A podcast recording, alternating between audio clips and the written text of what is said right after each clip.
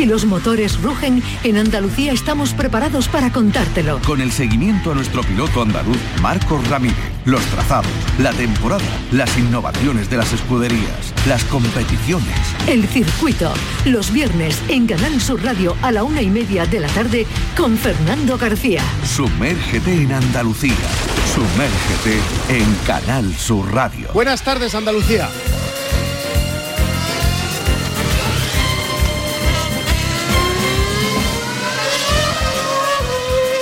Vuelve la Fórmula 1, se disputa este fin de semana el Gran Premio de Gran Bretaña en el circuito de Silverstone. Y además, este Gran Premio viene con novedades. Es la primera de las tres pruebas que van a contar con el nuevo formato. La Fórmula 1 está intentando instaurarlo para las próximas temporadas. Es decir, los pilotos van a tener dos prácticas, una clasificación, una clasificación sprint y la carrera que cerrará el fin de semana. Verstappen lidera la clasificación, tiene 182 puntos, 5 victorias y 8 podios. Le sigue el actual campeón Hamilton con 150, 32 menos que el holandés. 3 victorias y 6 podios y Sergio Pérez es tercero con 104 puntos o lo que es lo mismo, una victoria y dos podios. En la clasificación, séptimo es Carlos Sainz, undécimo Fernando Alonso. Y hablando de automovilismo, tenemos novedades en Andalucía. Se ha anunciado estos días la celebración de la subida a Algar. Anótenlo, estará en el calendario el 19, 20 y 21 de noviembre. La prueba que se celebra en este pequeño pueblo de la Sierra de Cádiz cumple nada más y nada menos que 30 años. Habrá fiesta por todo lo alto. Soy José Carlos Sánchez, alcalde de Algar.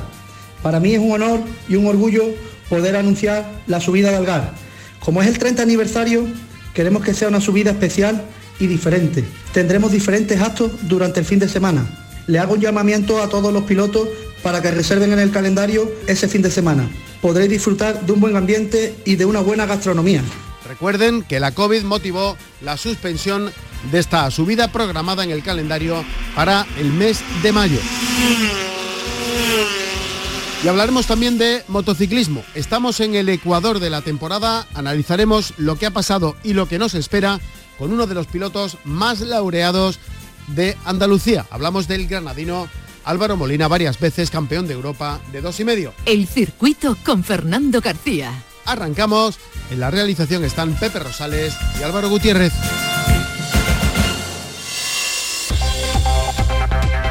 Esta es nuestra dirección de correo electrónico, elcircuito@rtva.es. Los rallies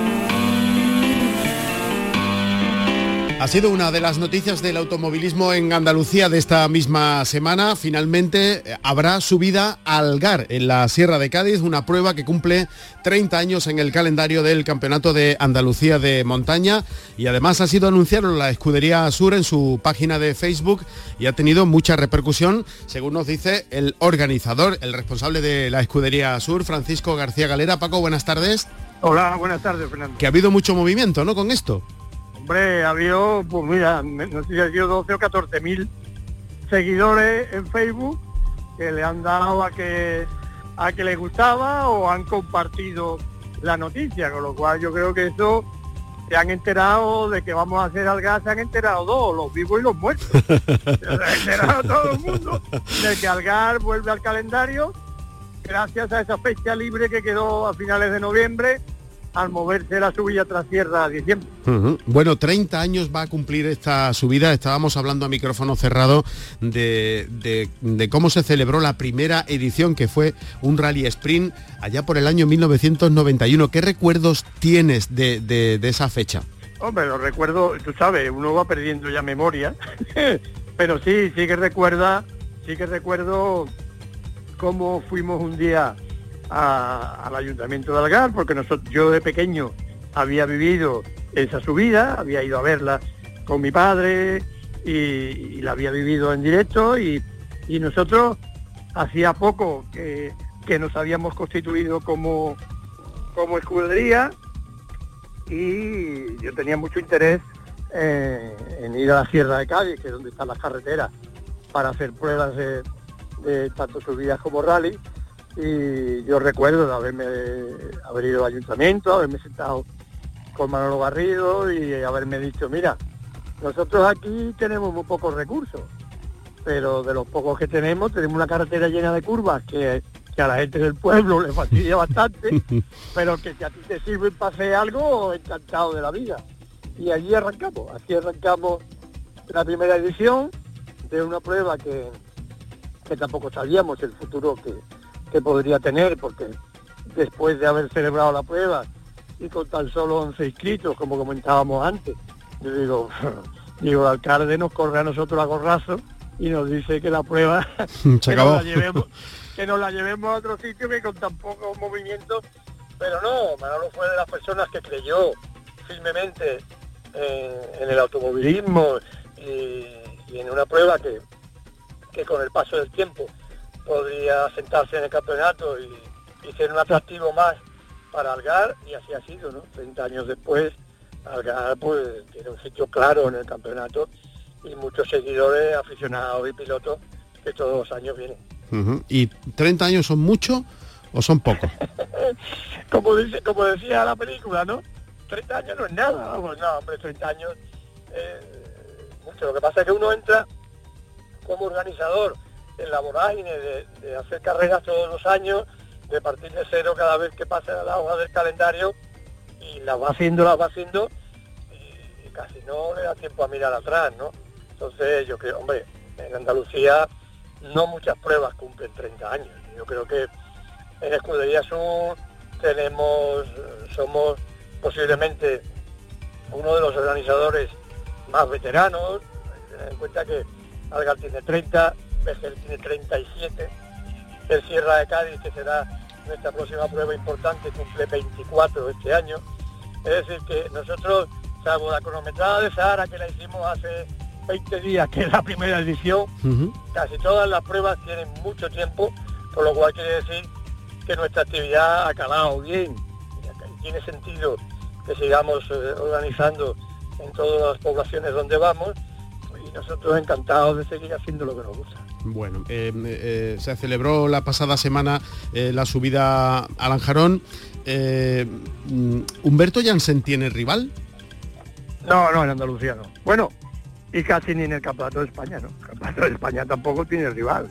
O sea, yo creo que Humberto Yance le pasa como como, como Hamilton o como la época de Schumacher, ¿no? Que, que no encontraba quien le ganara. Bueno, ahora Hamilton parece que sí ha encontrado a alguien que le gane. Sí, sí, por lo menos le, le- mucho. le está agobiando, le está agobiando un poquito. Sí, pero se ha llevado muchos años, se ha llevado muchos años que, que Dominando. Miguel le, tos, y Mm. le tosiera, y la época de Schumacher igual. Entonces, pues, pues es imbatible a día de hoy. Yo creo que que es muy claro. Es un piloto muy técnico, un piloto que, que le toma la medida a la, a la prueba rápidamente y que, que es un piloto que es muy difícil de batir en cualquier circunstancia, porque está lloviendo, eh, parece que los Porsches no corren, también También corre y corre, también, también corre. también gana. Eh, por cierto, hablando de lluvia, para el 20 de noviembre en Algar echamos neumáticos de lluvia, ¿no? Hombre, sí, a partir, a partir del Cádiz, que es el 17 y 18 de septiembre, en la sierra te puede llover en cualquier momento. Yo me acuerdo el, el último Sierra de Cádiz que hicimos en Grazalema, que fue 2018, fue la primera vez que hicimos una ceremonia de salida, no lo habíamos hecho nunca antes. Y no te digo nada, la chufa de agua que caía a las ocho y media de la tarde cuando empezó la ceremonia de salida. Claro, como si, vamos, como si lloviera, vamos. como si lloviera en Grazalema, vamos. Exacto, exacto. "Oh, es que llueve en septiembre. Digo, es que esto es Grazalema, chico. Si tienes Grazalema, lo menos que te puede pasar es que te llueva. Yo recuerdo también, Paco, una edición del Sierra de Cádiz que tenía su sede entonces en Algodonales y recuerdo al, al malogrado Rafa Molina, eh, no sé si te acuerdas de esa anécdota, decir, no, no, lo- los expertos de la base, los americanos dicen Sí, sí, que no sí. va a llover, ¿no? Eso fue en 2011. Y cayó la Sí, mundial, y cayó la No, mundial. Fíjate tú que sí cayó, que yo iba entonces de coche doble cero y se me mojó, no sé lo que fue, y tuve que cambiar de coche porque es que era una manta terrible.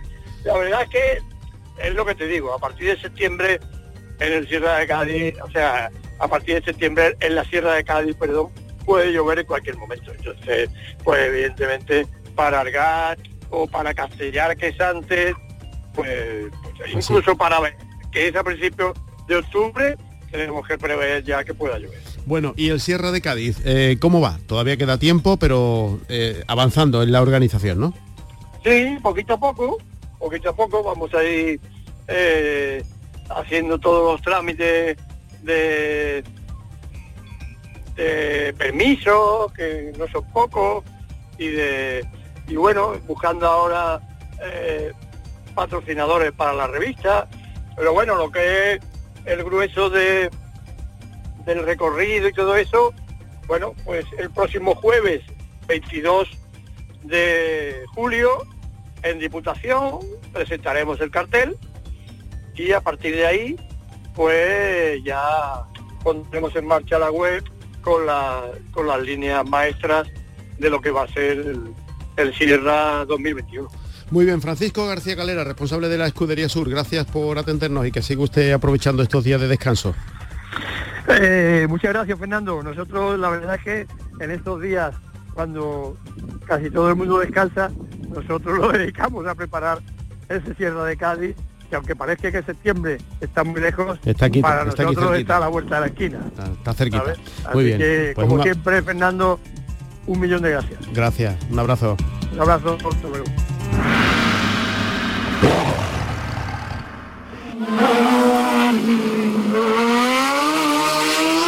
El automovilismo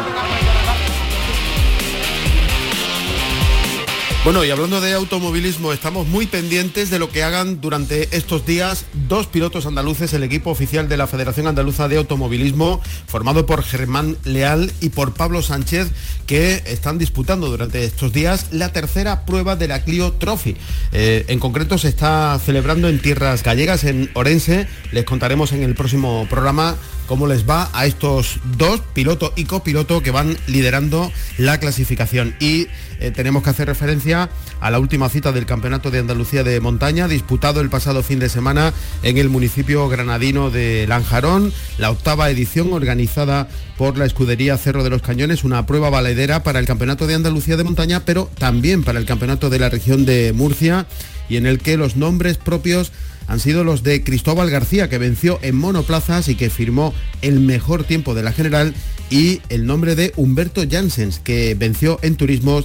A esto también añadimos el nombre de Pedro Fernández, que hizo lo propio en Car Cross, un fin de semana por todo lo alto, con muchísimo ambiente en esta eh, población granadina que congregó a cientos de aficionados durante todo el fin de semana en este magnífico tramo dividido en tres zonas diferentes que hizo el eh, disfrute, provocó el disfrute de los eh, aficionados que se congregaban, como digo, durante todo el fin de semana en este tramo. A pesar de las altas temperaturas, como saben, en Lanjarón el agua no faltó, así que eh, a pesar de, ese calor que acompañó a los pilotos, a los acompañantes, a los eh, organizadores, a la federación durante todo el fin de semana, la prueba terminó con eh, un magnífico resultado en lo que se refiere a la organización por parte de la escudería que preside Matías Verdejo. Así que esto es lo que podemos apuntar del automovilismo en Andalucía. Hablamos ahora de motociclismo, de las dos ruedas.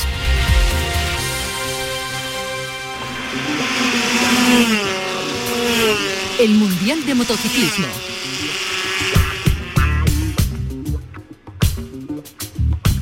No tenemos motociclismo, estamos en el ecuador de la temporada, estamos eh, en un periodo de vacaciones en lo que se refiere al Mundial de MotoGP, pero es momento de analizar un poco cómo hemos llegado hasta aquí y sobre todo que vamos a ver qué nos depara el calendario a partir del eh, segundo fin de semana de agosto con el Gran Premio de Austria que será la décima cita de la temporada. Y allí, en Austria, estará, con permiso de la autoridad y si el tiempo no lo impide, nuestro invitado Álvaro Molina. Ya saben que ha sido varias veces campeón de Europa de dos y medio, el piloto granadino.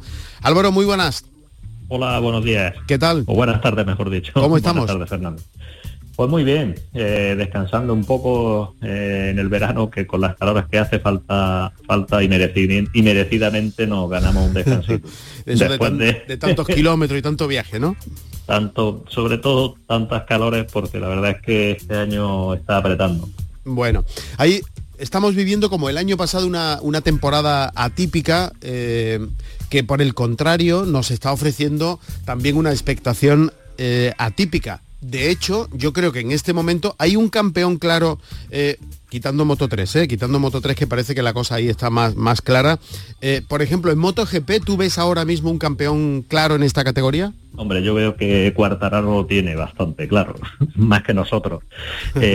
yo creo que es un piloto que ha dado un paso de gigante este año gracias al trabajo psicológico que está haciendo con algunos profesionales de, de la psicología y que era el punto del que tenía, pero Aparte de eso, es que este año ha conseguido que Yamaha le traiga un chasis mucho más parecido, mucho más al estilo del chasis que utilizó en 2019 y que también le fue, como también le fue muy bien a Morbidelli el año pasado.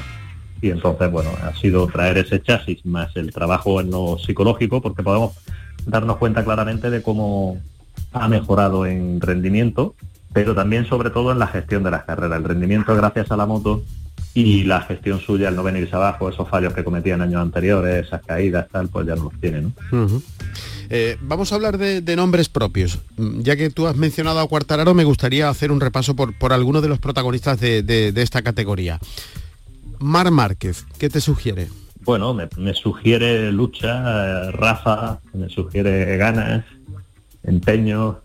La verdad es que no podemos sino decir que Mark está intentando volver a ser el mismo, ¿no? Y lo está intentando a, su manera, de la misma forma en la que, en la que siempre ha funcionado, ¿no? Nada nuevo bajo el sol. La verdad es que es bonito verle luchar de esa forma, evidentemente, pero no sé si quizá debería de calmarse un poquito porque estamos viendo cómo se suceden las caídas incluso después de ganar en Alemania, que fue fantástico, fue espectacular, fue una victoria que creo que eh, merecida, porque ahí es donde él puede plasmar sobre todo pues esa ventaja que tiene su sistema de entrenamiento, es un piloto que lleva al límite todas las motos con las que con, las que entrena, sea un día de semana o sea un día de carrera, para él es lo mismo siempre, dar el 100% hasta caerse, hasta justo antes de caerse, y eso en Alemania puede ser muy importante porque se da muchísimo tiempo inclinado al máximo. Entonces ahí no hay ningún otro piloto que tenga ese, como llamamos en el pado, ese feeling, ¿no?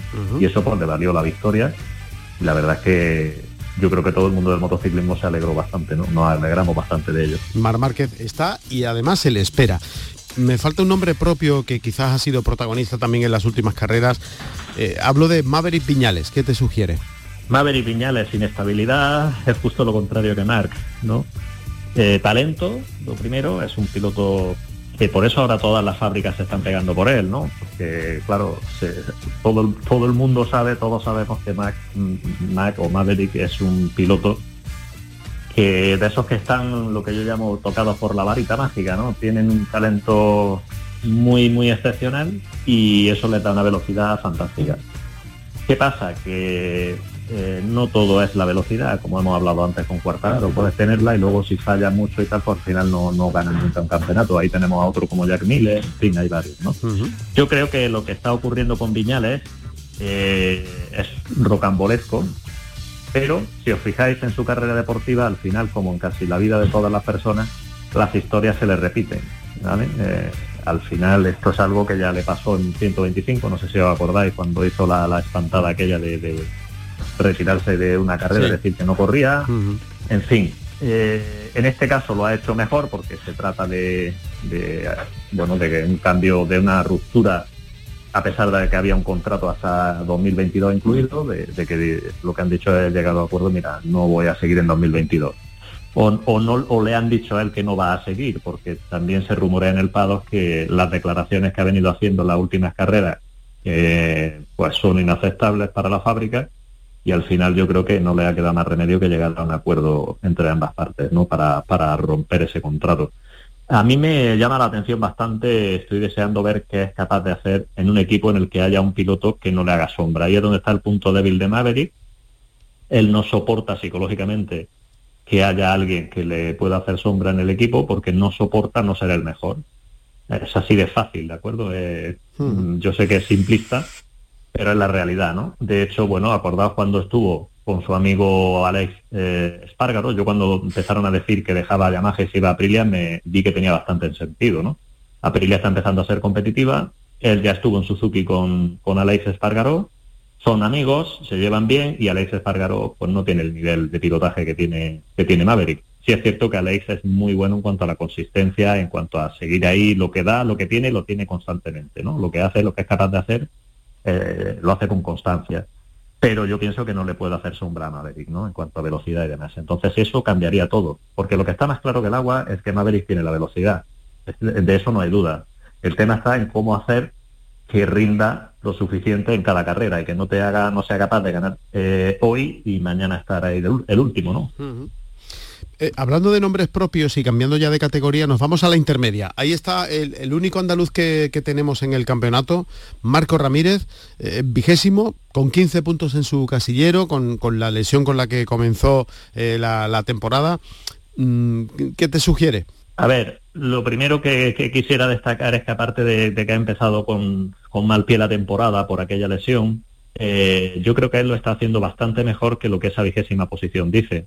Antes, fuera de antena, te he comentado que la categoría de Moto 2 está muy difícil en el, apartado técnico, porque, bueno, desde que Dunlop introdujo el nuevo neumático delantero, eh, estamos sufriendo muchísimo la inmensa mayoría de los equipos y de los pilotos. Hay algunas excepciones, como es el equipo de, Ajo y como es algún, algún otro que tienen un poco más controlado el tema y que tienen más facilidad para encontrar los reglajes adecuados en cada circuito, pero no hay duda de que el equipo de Ajo, que tiene dos pilotos como son Raúl Fernández y Remy Garnet, que tienen estilos completamente opuestos, completamente diferentes. Son mm.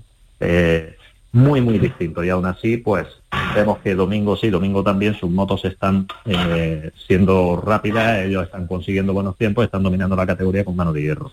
Ahí hay un componente, evidentemente, de pilotos que están muy en forma, que están muy bien, eso está claro, pero no tenemos que olvidar de que eh, bueno, las cosas no ocurren por casualidad. Y si en un mismo equipo tienes a dos pilotos que, están regularmente delante es porque el equipo técnicamente también tiene las cosas controladas. Con esto no estoy diciendo que los demás equipos seamos malos. Lo que estoy diciendo es que no es nada fácil, que el problema de la rueda delantera hace que eh, el piloto no se fíe, no pueda sentir el límite, no pueda sentir qué es lo que necesita o qué es lo que está pasando.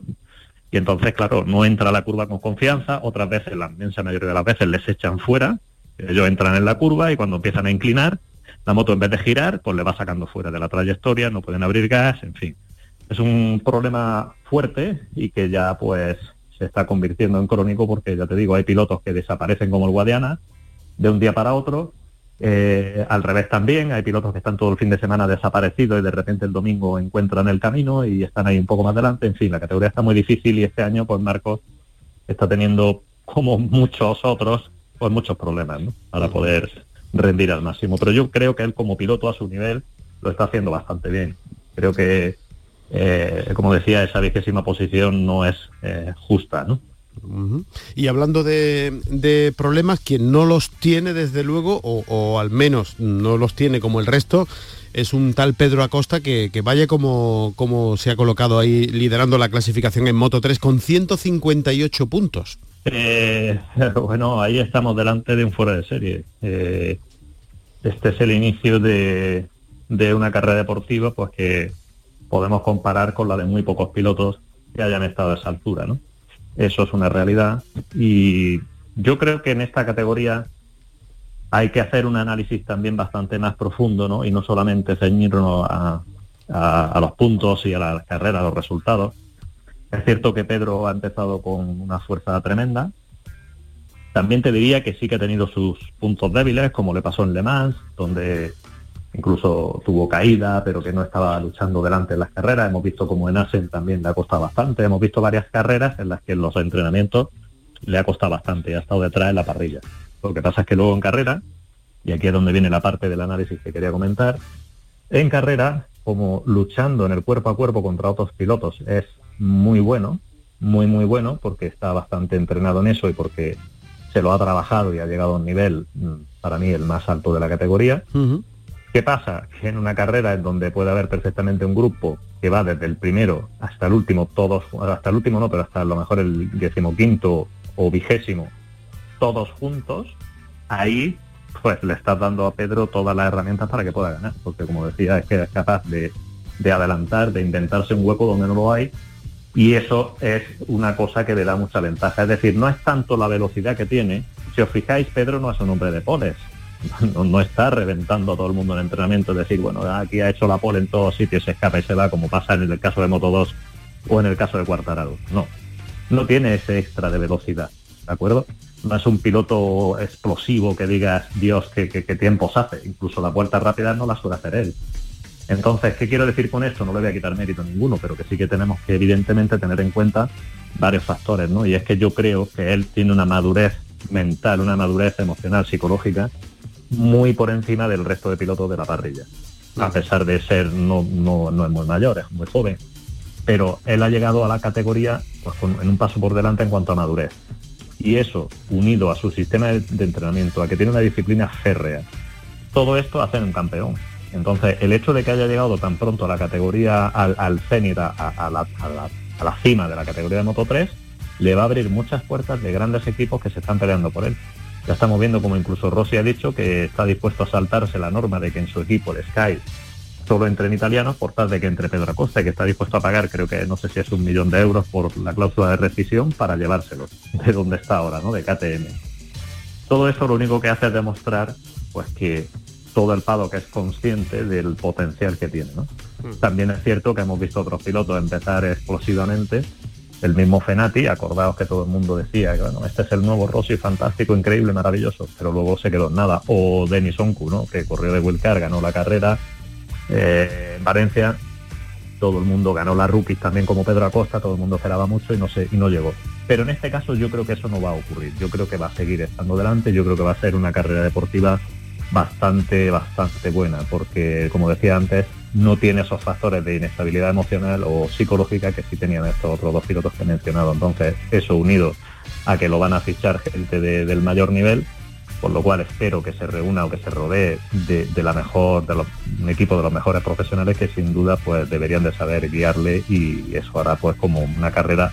Yo lo que espero o lo que me esperaría de él es una carrera más tipo Mar o Rossi que no de Denis o, o, Romeo Fenati, como he comentado antes, pero Denis no, Creo que es muy probable que esté ahí adelante y que, y que siga esa evolución, ese camino hacia la cima de MotoGP. Pues ese es el análisis que hace para el circuito en Canal Sur Radio Álvaro Molina, el piloto granadino, cuando estamos a la espera de que llegue pronto en el calendario el Gran Premio de Austria. El primer fin de semana de agosto será la décima cita de la temporada. Ya veremos qué ocurre. Este es el análisis que hemos hecho con este piloto tan laureado, este piloto andaluz. Álvaro, muchísimas gracias y que sigas disfrutando y que te dejen hacer y, que, verano. y que te dejen y no te molesten como yo.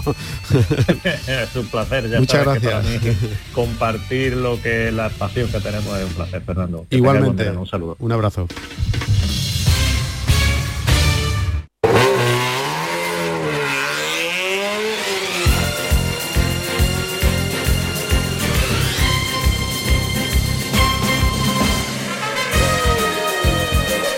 Nos vamos. Tenemos este fin de semana Fórmula 1, Gran Premio de Gran Bretaña en el circuito de Silverstone con el nuevo formato de la Fórmula 1 que ya veremos qué resultado da. Si van a salir a la carretera, mucha precaución. El circuito con Fernando García. En la realización estuvieron Pepe Rosales y Álvaro Gutiérrez. No se olviden de ser felices. Volvemos el viernes a partir de la una y media. Me paso las noches Escribo tu nombre en mi cabeza.